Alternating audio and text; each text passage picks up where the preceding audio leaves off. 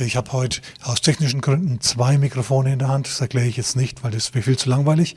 Wir gehen vielmehr gleich ins Wort Gottes. Halleluja. Meine Botschaft heute Abend, die heißt, der Staat als Retter? Fragezeichen. 1. Timotheus Kapitel 2. Ich ermahne nun vor allen Dingen, für die Regenten zu beten. Ich kürze es jetzt alles ab, weil ich nicht die Zeit habe, in die Tiefe zu gehen mit dieser Schriftstelle für Könige und alle, die in Hoheit sind, damit wir ein ruhiges und stilles Leben im griechischen Bios, biologisches Leben, bürgerliches Leben führen, körperliches Leben. Ein Leben ohne Messer auf der Straße, ein Leben, in dem nichts im Busch ist, sondern in dem wir essen und trinken und fröhlich sein können und Gott anbeten können, wie wir das wollen. Wir müssen dafür beten. Wenn das nämlich nicht passiert, dann kriegt diese, diese Macht, dieser Geist, ja, der immer einen Umsturz plant, immer einen Umsturz plant und immer die Menschen in die Gebundenheit hineinführen will, die Überhand. So, wir müssen also für die Regierung beten, wenn wir die, wenn wir die Freiheit beibehalten wollen. Ganz wichtig. So, mit dieser Vorrede, die mir eigentlich schon fast wieder zu lang war. Folgendes. Die Bibel ist kritisch gegenüber der Idee vom Staat als Retter. Hat mich erstaunt, aber das ist tatsächlich so. Wenn du in die Bibel hineinschaust, die Bibel ist von vorn bis hinten kritisch, den Staat als Retter zu betrachten oder als einen Problemlöser. Natürlich braucht es einen Staat, das ist ganz klar, wir müssen uns organisieren und so weiter. Aber die Hauptaufgaben von der Bibel her, die ein Staat hat, die sind nach außen das Land zu schützen und nach innen das Land zu schützen mit Polizei und Militär. Und ansonsten im Großen und Ganzen den Leuten, die Leute in Ruhe zu lassen, sie zu machen zu lassen, werkeln zu lassen und so weiter. Also Freiheit ist wichtig für Gott. Sogar im Neuen Testament, das ist im Neuen Testament ganz genauso. Im Neuen Testament finden wir einerseits Römer Kapitel 13, wo Paulus sagt, jede Seele sei den obrigkeitlichen Mächten untertan. Na, denn es gibt keine Obrigkeit außer von Gott und die von Gott, die, die jetzige ist von Gott gesetzt und so weiter. Paulus sagt also, lasst uns mit der Staatsgewalt zusammenarbeiten. Das war das römische Reich seiner Zeit. Und dann hat er das etwas genauer definiert. Er hat gesagt, im Fortlauf dieses Kapitels, die, äh, die Regierung ist dazu da, die Guten zu belohnen und die Bösen zu bestrafen. Ihr kennt den Satz, meine ist die Rache, spricht der Herr, ich will vergelten. Das ist in Kapitel 12. In Kapitel 13 heißt es dann, die Justiz, die Obrigkeit ist eine Rächerin zur Strafe. Habt ihr den Zusammenhang erfasst? Meine ist die Rache, ich bin der Herr. Die Justiz ist die Rächerin zur Strafe für den, der Böses tut. Gott vollzieht seine Rache durch die Justiz. Aber wir wissen natürlich, dass es auch eine Clown-Justiz gibt, dass es eine, eine gekaufte Justiz gibt, dass es viel Ungerechtigkeit gibt in der Justiz. Das ist dann, wo die, wo die Bibel wieder sagt, hm, hm, hm. so Paulus im Römerbrief sagt, die, die Obrigkeit, die wir zurzeit haben, lasst sie uns unterstützen, die sind zwar auch korrupt, aber nicht so korrupt.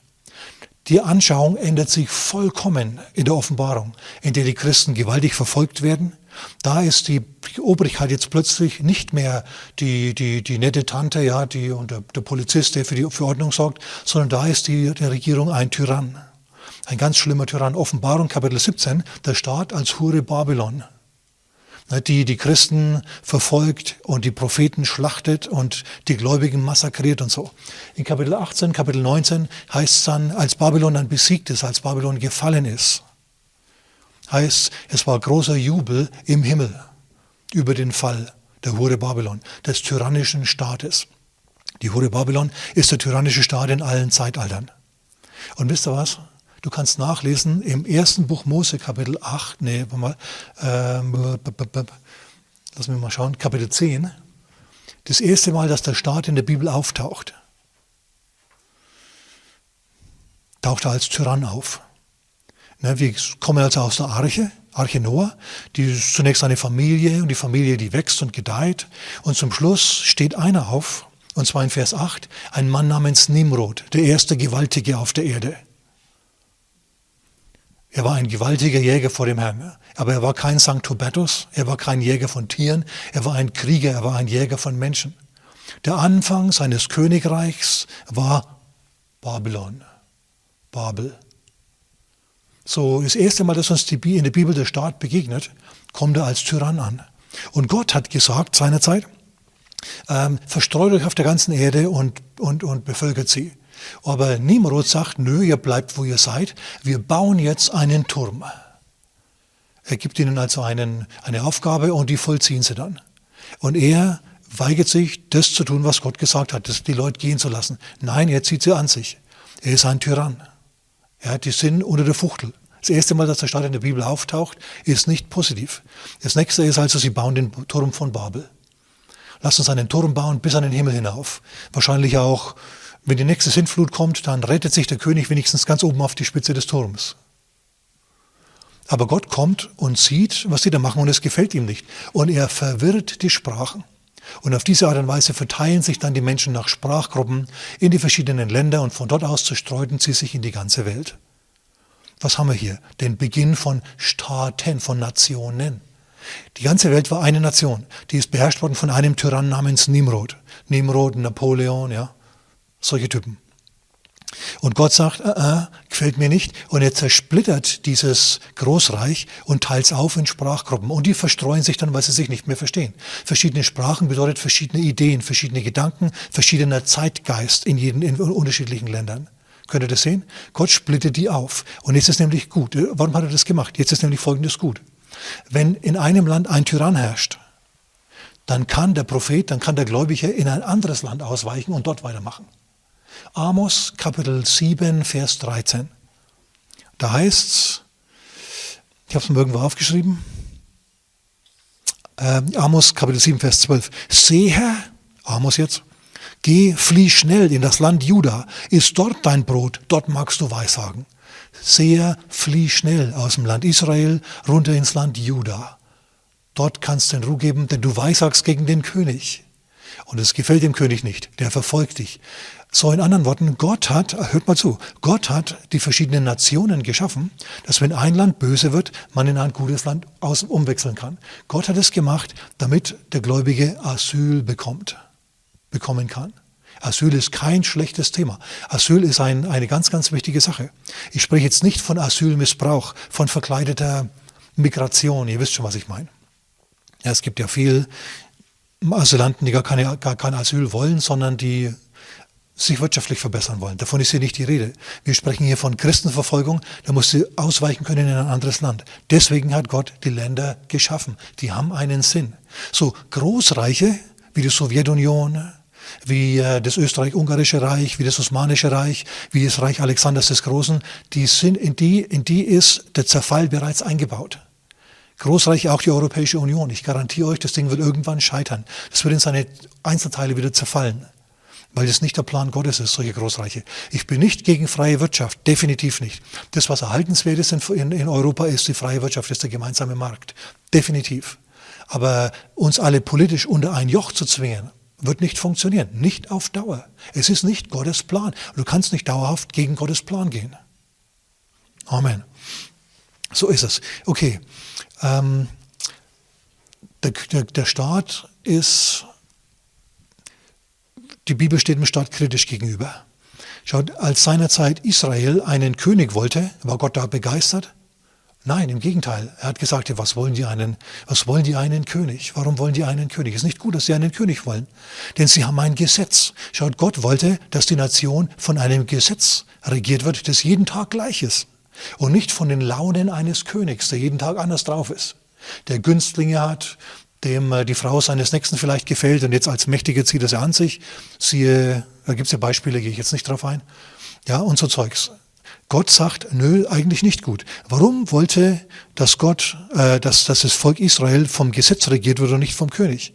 Herrscher neigen alle zum Machtmissbrauch. Alle. Da kannst du dir nicht helfen, das gehört zum Menschsein mit dazu. Macht will mehr Macht.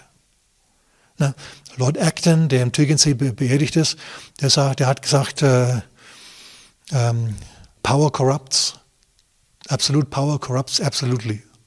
Also Macht korrumpiert, absolute Macht korrumpiert absolut.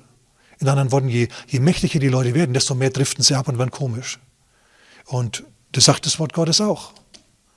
Und Samuel warnt die Leute seiner Zeit. Er sagt, ihr wollt einen König, ihr Volk Israel? Lasst euch doch lieber vom Gesetz regieren. Das ändert sich nie, anstatt von einem König. Wenn ihr einen König wollt, dann müsst ihr äh, berücksichtigen, dass der König mh, hm, sich die besten dass der Enteignungen stattfinden lassen wird. Der wird die besten Äcker für sich äh, holen. Er wird die schönsten Frauen in seinen Harem tun. Er wird die besten Firmen für sich requirieren. Der wird sich an euch bedienen. Er wird ein bisschen euch ausplündern. Er wird, sagt Samuel, die Steuern verdoppeln. Bis jetzt gebt ihr, gebt ihr nur euren Zehnten dem Herrn. Er würde, ihr werdet in Zukunft auch euren Zehnten dem Herrn geben. Und die Steuer 10 Prozent ist eigentlich nicht schlecht. Und von dem wurde auch gleich noch durch die Leviten die Justiz bedient. Ja, die Leviten waren die, die, das Justizsystem damals. Priester und, und, und, und Rechtsanwälte waren dasselbe. Überlegt er das mal. Also das war also ziemlich gut. Und äh, Samuel sagt, wenn ihr einen König wollt, der würde die Steuern verdoppeln. Gott kriegt 10 Prozent, der König kriegt 10 Prozent. Habt eure Steuerlast auf 20 Prozent erhöht. Wollt ihr das immer noch? Ja, er wird ein Heer anschaffen. Wollt ihr, dass eure Söhne bluten für einen König? Ja. Anstatt mit Gott zu gehen, dass er immer wieder Richter entstehen lässt und so weiter. Naja, sie wollten unbedingt einen haben. Und er sagt, Samuel sagt im 1. Könige Kapitel 8, Vers 17, er wird Steuern verdoppeln, ich habe schon erwähnt, er wird seine Günstlinge bevorzugen, er wird Enteignungen stattfinden lassen, er, er wird euch ausbeuten, er wird euch versklaven. Und in Vers 18 heißt es dann weiter, wenn ihr dann wegen eures Königs um Hilfe schreien wird, weil der König zum Tyrann geworden ist, was das Gesetz nie machen würde, weil es für alle gleich ist, vom Gesetz sind alle gleich. Wenn ihr dann zu, wegen eures Tyrannen zum Herrn schreit, dann wird der Herr nicht antworten. Was ist das für eine Verheißung? Also wir sehen, die Bibel ist dem Staat gegenüber kritisch. Der Staat als Erlöser, mm, mm, mm, mm. kommt immer darauf an, wer das ist. Und Gott weiß natürlich, dass äh, dieser antichristliche Geist, ja, der, der die Macht auf eine Person vereinen will und der ungöttlich agiert, dass er in jedem Zeitalter agiert. Und was manche jetzt denken, da hängen die Illuminaten dran oder irgendwelche Gruppen und Kreise. Nee, es hängt ein alter, alter Geist da dran, der das bewirken will. Ja, dass äh, die Menschen sich von Gott wegwenden und der Staat sie tyrannisiert. Okay, ich habe den ersten Herrscher Nimrod bereits angesprochen. Jetzt lasst mich mal auf einen guten Mann eingehen. Auf einen guten Mann, auf den Josef. Josef ist doch ein guter Mann. Wir hören so oft von Josef, wie er, wie er als Sklave verkauft wurde von seinen Brüdern und wie er durchgehalten hat, eine gute innere Einstellung behalten hat. Alle diese Dinge, die wissen wir. Er war gut drauf und dann wissen wir, er kam aus ungerechten Gründen ins Gefängnis und dort hat ihn dann der Pharao, weil er einen Traum auslegen konnte, äh, erhoben und hat ihn zu seinem, zu seinem Stellvertreter gemacht. Pharao hat einen Traum gehabt und Josef konnte diesen Traum auslegen. Und er hat geweissagt und ausgelegt, es kommen sieben fette Jahre und dann kommen sieben Jahre der Hungersnot. Und dann hat er auch noch gleich vorgeschlagen, was man da machen kann in diesen Zeiten. Und der Pharao, der war so begeistert von dem Geist, der aus Josef sprach, dass er ihn zu seinem Stellvertreter gemacht hat. Zu seinem Ersatzpharao. Und er hat gemeint, ja, du, es trifft dich jetzt gut, du weißt Bescheid, du hast schon einen Plan. Ich verabschiede mich dann mal in den Harem und du darfst hier meinen Thron besteigen. Hier hast du das Scheckbuch, ist alles schon unterschrieben, du kannst haushalten, wie du willst. Hier hast du meinen Stempel, du kriegst meine Passwörter, du kannst schalten und walten mit diesem Reich, wie du möchtest. Und das macht Josef jetzt auch. Und er rettet seine Brüder, wir wissen das, ne, als dann nämlich die Hungersnot kommt, sieben gute Jahre sind vorbei, jetzt kommt die Hungersnot, in den Jahren der Hungersnot kommen seine Brüder und er rettet seine Familie, das ist wunderbar. Aber, aber, hast du schon mal den Rest der Geschichte von Josef gelesen? Wir lesen den jetzt mal ganz kurz miteinander. Im 1. Mose Kapitel 47 steht die Verwaltung von Josef über das Land Ägypten. Er hat Ägypten verwaltet und schaut mal, was der Mann gemacht hat. Wir möchten jetzt sagen, ja, das war doch ein Mann Gottes, das war ein Prophet. Der hat doch jetzt sofort einen Sozialplan aufgelegt. Als kaum war die Hungersnot da, hat er doch garantiert die Sozialarbeiter auf die Straßen geschickt mit Rucksäcken voll mit, mit Korn und hat die an die Armen verteilt und so weiter. Lesen wir, was er wirklich gemacht hat. Vers 13. Und es gab kein Brot im ganzen Land, denn die Hungersnot war sehr schwer. Und das ganze Land und das Land Ägypten und das Land Kanaan verschmachteten vor Hunger. Und, und Vers 14. Josef brachte alles Geld zusammen. Alles Geld. Sag mal alles. alles. Geld. Alles Geld zusammen, das sich im Land Ägypten und im Land Kanaan vorfand für das Getreide. Josef hat das Getreide nicht verschenkt, er hat es verkauft und zwar für einen Schweinepreis. Er hat zum Schluss alles Geld, überleg mal, alles Geld, was in Bar, Bargeld gegeben hat. War damals nicht so viel, aber trotzdem. Nicht nur aus Ägypten, sondern aus Kanaan hat er alles zusammengebracht für das Getreide, das man kaufte. Und Josef brachte das Geld in das Haus des Pharao. Er hat nicht für sich gearbeitet, sondern für seinen Gönner, für Pharao. Er hat sich dem Pharao verpflichtet gefühlt. Er hat sich dem Tyrannen verpflichtet gefühlt, weil der ihn aus dem Gefängnis rausgeholt hat, weil der ihn in diese super ultra tolle spitzenmäßige Machtposition versetzt hat. Hey, nach 13 Jahren Kerker, nach 13 Jahren Leiden, nach 13 Jahren guter Einstellung und so weiter, bist du deinem Gönner dankbar. Dem Herrn natürlich, aber du arbeitest auch für den Pharao. Der Mann hat für den, der hat sich nicht Ägypten verpflichtet gefühlt. Er hat sich dem Pharao verpflichtet gefühlt. Lass das mal einsinken. Er hat das ganze Geld, das es gab, dem Pharao gegeben. Was hat es aus dem Pharao gemacht? Einen stinkreichen Typen, der konnte wie Dagobert Duck im Geldspeicher baden. Ja, aber die Hungersnot ging ja noch weiter. Wir sind immer noch im ersten Jahr. Und als das Geld ausging, da kamen alle Ägypter zu Josef und sagten, bring uns Brot herbei, warum sollen wir vor dir verschmachten oder sterben? Denn das Geld ist zu Ende. Und Vers 16 legt Josef jetzt Sozialpläne auf. Tut er, lädt er jetzt die Bazooka. Na, wir verschießen jetzt Geld ins Land, damit die Leute kaufen können. Du, ähm, wer, wer lädt denn die Bazooka? Ja, der Staat, ja natürlich, aber wer lädt denn die, dem, dem Staat die Bazooka? Es ist der Steuerzahler. So in anderen Worten, es ist das eigene Geld, mit dem jetzt die Finanzminister der Länder und so weiter das Geld unter das Volk bringen. Ich garantiere euch eins, das holen die sich wieder mit höheren Steuern. Und wenn wir da nicht aufpassen, dann gehen unsere, unsere Bürgerrechte dauerhaft den Bach runter. Aber so weit bin ich noch nicht. Ich bin jetzt erstmal bei Josef.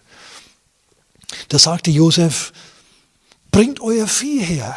Ihr kauft euch ganz einfach jetzt äh, euer Getreide mit dem Vieh. Wir machen Tauschhandel, kein Geld mehr, kein Problem. Wir sind flexibel. Hey, wir sind so flexibel wie, wie nur was. Wir nehmen euer, euer, euer, euer Vieh.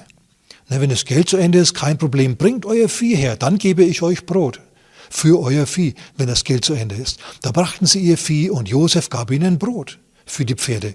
Also er hat die Pferde genommen für die Schafherden, für die Rinderherden, für die Esel und so versorgte er sie mit Brot für all ihr Vieh an jenem Jahr. Er hat nicht ihrem Vieh Futter gegeben, er hat ihnen für ihr Vieh Futter gegeben. Er hat das Vieh gekauft. Was macht es jetzt aus dem, aus dem Pharao? Es macht aus dem Pharao einen super ultrareichen Großrancher.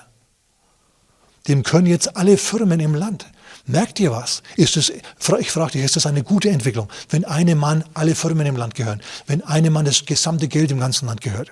Es ist furchtbar schlecht, es ist furchtbar.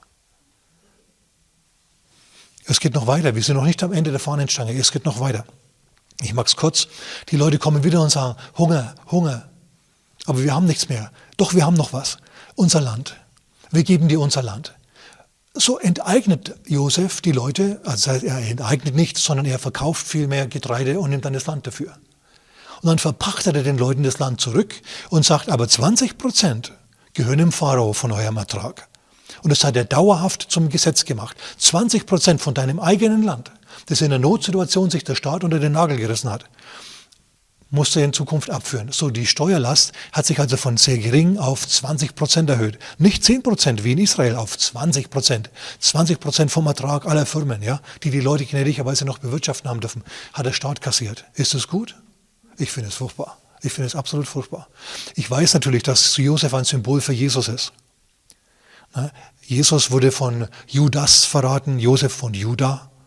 Jesus hat sich zu Rechten des Vaters gesetzt, Josef hat sich zu Rechten des Pharao gesetzt, ihm wurde alle Macht gegeben, Josef wurde die Macht über Ägypten gegeben und dann handelt der Herr jetzt mit der Welt und er zieht die Menschen zu sich. Ich werde alle zu mir ziehen, sagt er. Und Josef zieht alle Menschen zum Pharao. Okay, aber ich will mir nicht in weiterer Deutung hier verlieren, sondern beim Thema bleiben. Der Staat als Tyrann oder der Staat als Retter? Fragezeichen. Der Staat rettet Israel, äh, rettet die Ägypter zwar jetzt, aber um was für einen Preis? So, ihm gehören jetzt also alle Firmen. Und es ist immer noch nicht Ende der Fahnenstange. Die, die, die, Hungersnot geht weiter und Josef kommt und sagt, was habt ihr denn noch? Ja, wir können uns selber dir geben. Und er sagt, gut, dann werdet ihr alle dem Pharao fronpflichtig. Super. Er versklavt die Ägypter. Jetzt gehören alle Menschen, buchstäblich, einem Mann.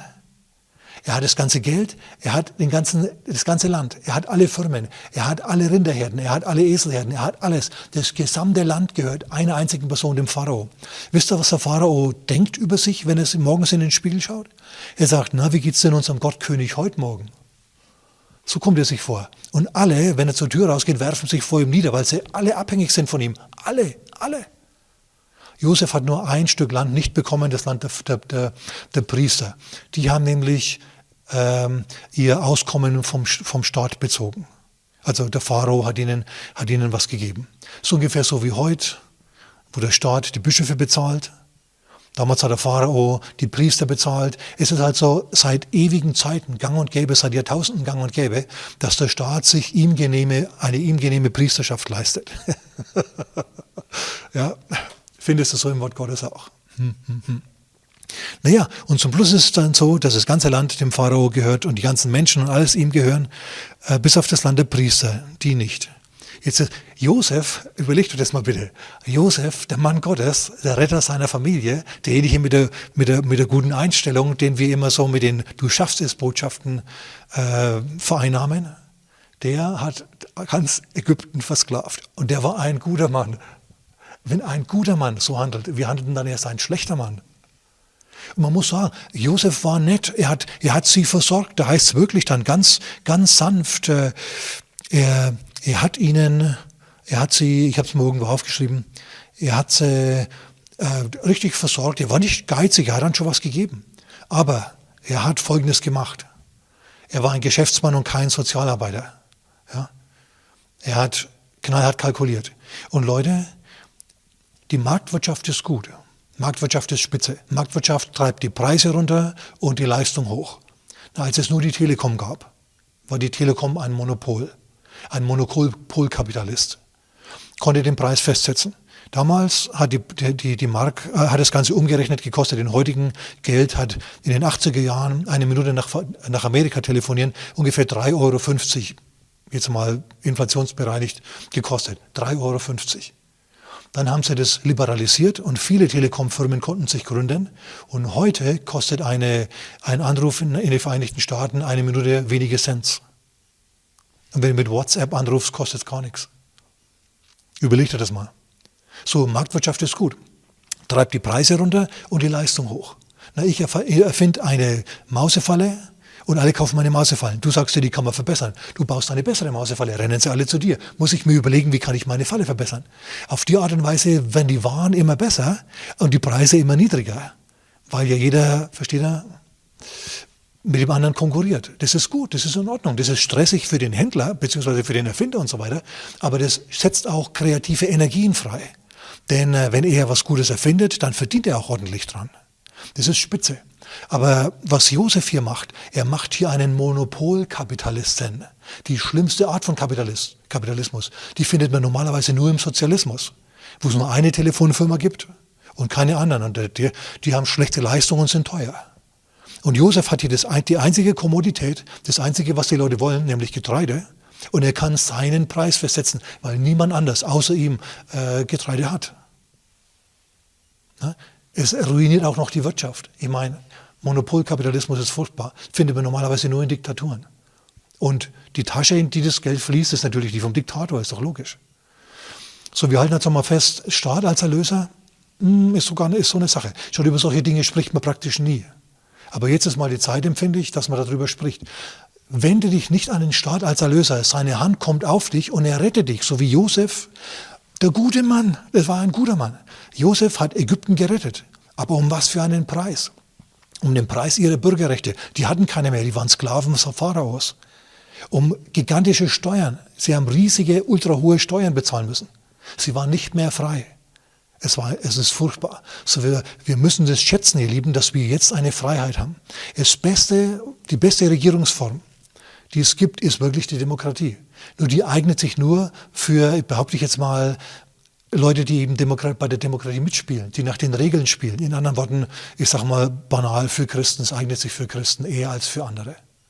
Deswegen sind christliche Länder auch eher Demokratien als andere. Und sie hat in einem christlichen Land begonnen. Ne? Wenn du einen Regenten wieder los wirst, unblutig, ist so wunderbar.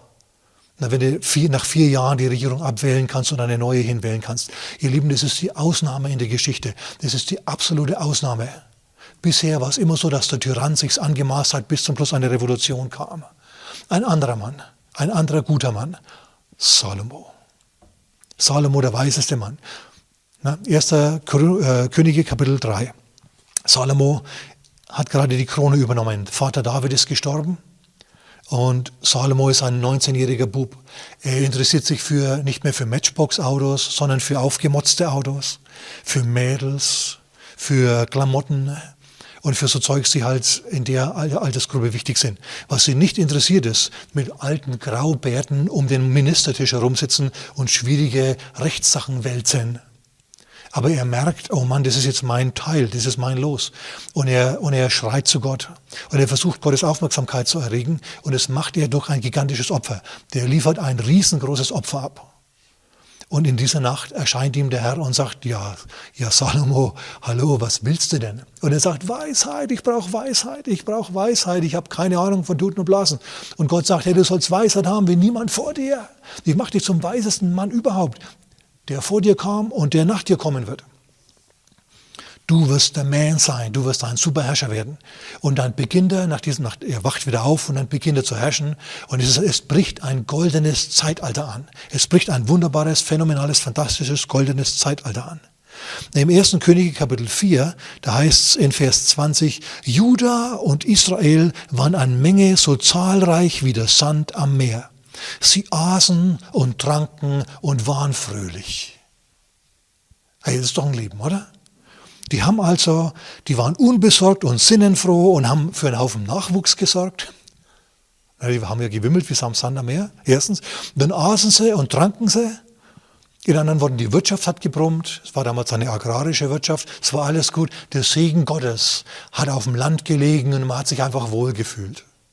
Kein schöner Land in dieser Zeit. So saßen die um die Linde herum und haben gesungen und haben den Herrn gepriesen seiner Zeit. Ja, war alles wunderbar.